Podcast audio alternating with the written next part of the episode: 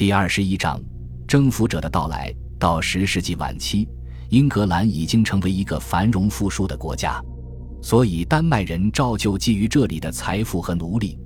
他们既攻打现已规划的丹麦人，也攻打英格兰人。在十世纪八十年代，零星的侵袭劫掠活动时有发生。在一次丹麦人的侵袭行动中，伦敦被付之一炬。伦敦在历史上经历了多次大火灾，这是其中的一次。九百九十一年，一支丹麦军队在埃克塞特大胜英格兰本地军队，由此催生了一首伟大的英文晚诗《马尔登之战》。我们的思想必须更加勇敢，我们的内心必须更加坚定，我们的勇气更应鼓起，因为我们的力量已经变弱。这首诗包含了十世纪武士坚韧和勇武的精神。他骑马奔赴战场，然后下马步战。他杀戮敌人而不为俘获对方。在马尔登大败后，英格兰国王埃塞尔雷德二世被迫求和。维京人索要钱财，埃塞尔雷德答应出二点二万英镑的金银。谈判之所以能够顺利进行，得益于英王懂得斯堪的纳维亚人的心思。为了提供所谓的丹麦金，这个新生国家实行了税收制度。这正是当年阿尔弗雷德在战败之际对付敌人的办法，但埃塞尔雷德可没有他的祖先那么幸运，或许也没有那么精明。有人给他起了一个外号叫“决策无方者”，或许叫他“听信谗言者”更确切。这是因为他真正的错误在于爱听馊主意。全国各地的首领、控制各郡的伯爵在如何对付丹麦人这个问题上意见不一致，态度分化。在司法和行政方面，他还比较有建树。他的执政时期以制定法规和授予特许状而著称。他的宫廷独爱诗歌、音乐和战争，我们可称其为“倒霉鬼”。这里暗含一个限制性条件：国王必须自求多福。丹麦国王就好运连连。当他在994年围攻伦敦之时，埃塞尔雷德花了一笔大价钱贿赂他。这就给他养成了习惯。如今丹麦人看在眼里，英格兰的怯懦与富裕是成正比的，这就是他们一门心思攻打英格兰的原因。这类侵袭活动持续了好多年，直到后来一位丹麦人登上了英格兰王位为止。在一千零二年，埃瑟尔雷德娶了诺曼底公爵的女儿为妻，这件事对英格兰历史产生了重要影响。这次和亲行为。本来是为了维护英格兰东南部沿海地区的安全，但是在这次通婚之后，英格兰人的命运就和诺曼人的命运密不可分了。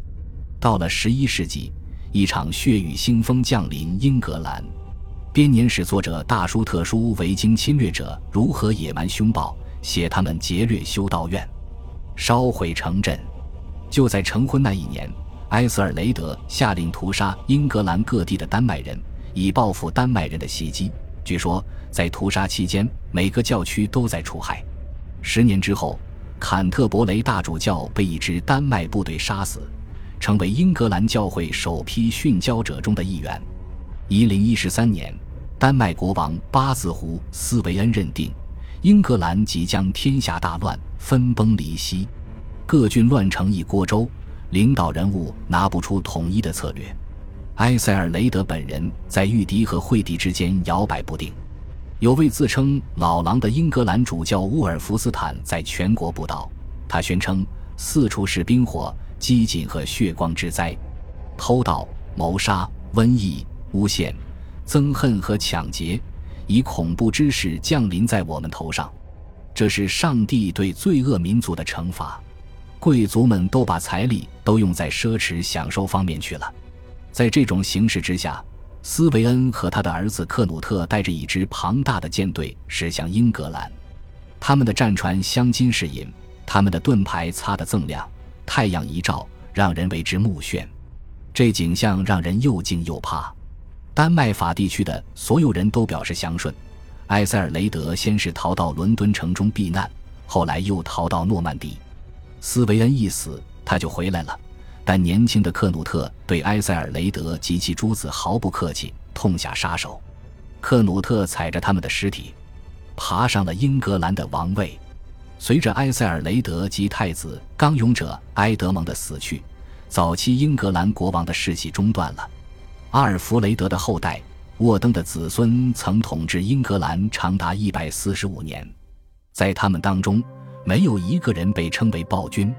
克努特国王最初的一些行动相当血腥，他大肆屠杀英格兰的领头贵族及其儿女，为的是确保自己的子孙江山稳固。他在释放被扣押的人质之前，总要砍掉人质的胳膊或者大腿。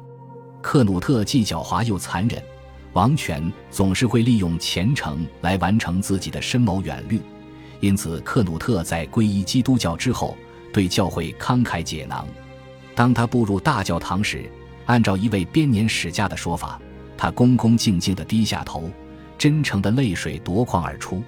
这眼泪可不是白流的。他利用了英格兰教会维护自己作为合法君主所应有的精神权威，为了巩固自己的地位，他又娶了埃塞尔雷德的遗孀及诺曼底的艾玛为妻。但是，他所统治的这个国家已经遭受了三十多年的战乱和侵袭，人们普遍要求和平稳定，哪怕不惜一切代价。然而，这个代价相当巨大。为了犒赏部队。克努特从英格兰各郡勒索了八点二万英镑金银，然后他着手恢复国内秩序。他把全国划分为四大军区，派出他看中的侍卫去管理各郡，取代了英格兰的大乡绅。英格兰人再次沦为臣虏。如今，克努特凭借自身的实力成为大帝，他自称是苏格兰、爱尔兰和威尔士的最高统治者。有一位名叫迈尔比斯的苏格兰贵族曾经向他致敬，此人就是后人耳熟能详的麦克白。克努特也是丹麦和挪威的领主，这样一来，他就建立了一个斯堪的纳维亚帝国，英格兰只是其中的一部分。他把女儿嫁给了日耳曼皇帝，他还到罗马参观了女婿的加冕仪式。他被称为克努特大帝，但他很清楚自己的斤两。据说。他曾经让河水听命于他，结果未能如愿。这个故事的发生地就在威斯敏斯特附近深受潮汐影响的泰晤士河畔，这里是他的王宫所在地。他死于一千零三十五年冬天，据认为，他的遗骨就埋在温切斯特大教堂的某个地方。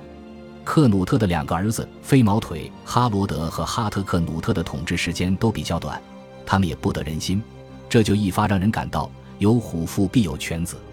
哈特克努特只相当于半个克努特，他和兄长的统治只是忏悔者爱德华施行统治的前奏。忏悔者爱德华是埃塞尔雷德与诺曼底的艾玛所生的儿子，因此他有一半英格兰血统，也有一半诺曼人血统。他与阿尔弗雷德的曾祖父威塞克斯国王有亲属关系，但他也是维京人，毕竟诺曼人就是过去定居在诺曼底的维京人。不管怎么说，他对诺曼底公国的同情是真心实意的。他在那里生活了二十八年。他到伦敦时带领着一支诺曼人卫队，这是诺曼人入侵英格兰的开端。他在一千零四十三年的复活节加冕。在几年之内，有三位诺曼人教士被任命为英格兰主教。爱德华还将一些外国显贵引入英格兰，这些显贵遵循自己的民族传统。他们兴建城堡而非府邸。新国王把苏塞克斯的港口赏赐给费康修道院，而该修道院位于诺曼底沿海。他还把位于多盖特的港口赏赐给鲁昂的商人，作为他们出入伦敦的港口。十一世纪大戏的第一幕已经拉开了。一零六十六年的威廉入侵只是这个漫长过程的尾声。然而，英格兰的伯爵们。那些控制着各郡的显贵本能地敌视这些诺曼闯入者，他们当中有威塞克斯伯爵戈德温和麦西亚伯爵利奥弗里克。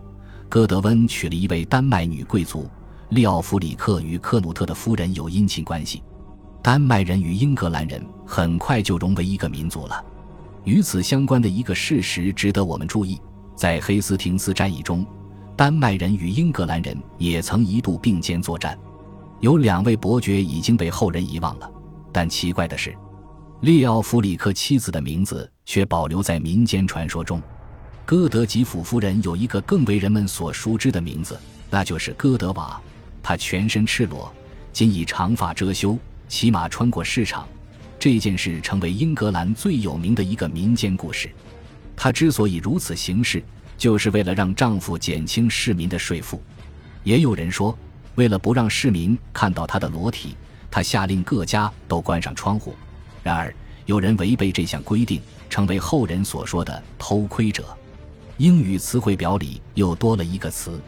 这个传说当然是荒诞无稽的，其中只有一点是真的。哥德瓦的确是十一世纪的考文垂夫人。一千年后，当年列奥弗里克的黑鹰族徽如今成为考文垂市徽的一部分。虽说英格兰的伯爵都敌视诺曼人，但他们也反感动乱。当威塞克斯伯爵戈德温起兵造反，攻打爱德华的时候，其他显贵纷纷前来秦王救驾，迫使戈德温出逃布鲁日。